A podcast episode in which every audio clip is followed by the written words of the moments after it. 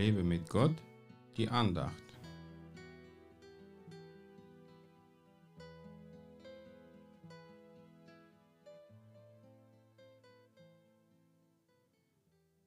Die Lippen des Gerechten verkünden Gnade, aber der Mund der Gottlosen verkündet Verkehrtes. Sprüche 10, Vers 32. Die Gottlosigkeit hat in unserer Zeit sehr zugenommen und ihre Diener haben die Medien im Griff, die sie zur Verkündigung der verkehrten Dinge nutzen. Von Gnade ist da meistens kein Wort zu hören. Das ist auch der Grund, warum ich Massenmedien immer mehr meide. Ich will vielmehr, dass meine Lieben die Gnade Gottes verkündigen, weil ich durch Jesus Christus gerecht geworden bin.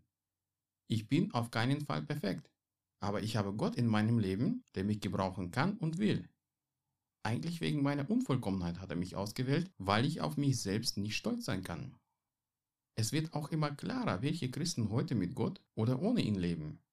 Das kann man anhand der Worte erkennen, die sie sagen. Wer Verkehrtes redet, was nicht mit dem lebendigen Wort Gottes übereinstimmt, der ist ein Gottloser, auch wenn er sich Christ nennt. Wer die Gnade und Liebe Gottes verkündet, der könnte ein Gerechter sein, wenn er es wirklich so meint, weil Gott es ihm so offenbart hat. Wir haben als Gerechte Gottes die Freiheit, dem Gerede der Gottlosen nicht zuzuhören, weil das uns negativ beeinflussen kann.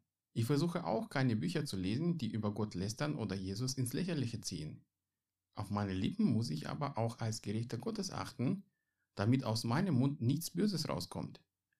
Damit das mit Sicherheit nicht passiert, muss ich mein Herz nur mit guten Dingen füllen. Was nun gut und was böse ist, zeigt mir der Heilige Geist, der sich sehr gut auskennt.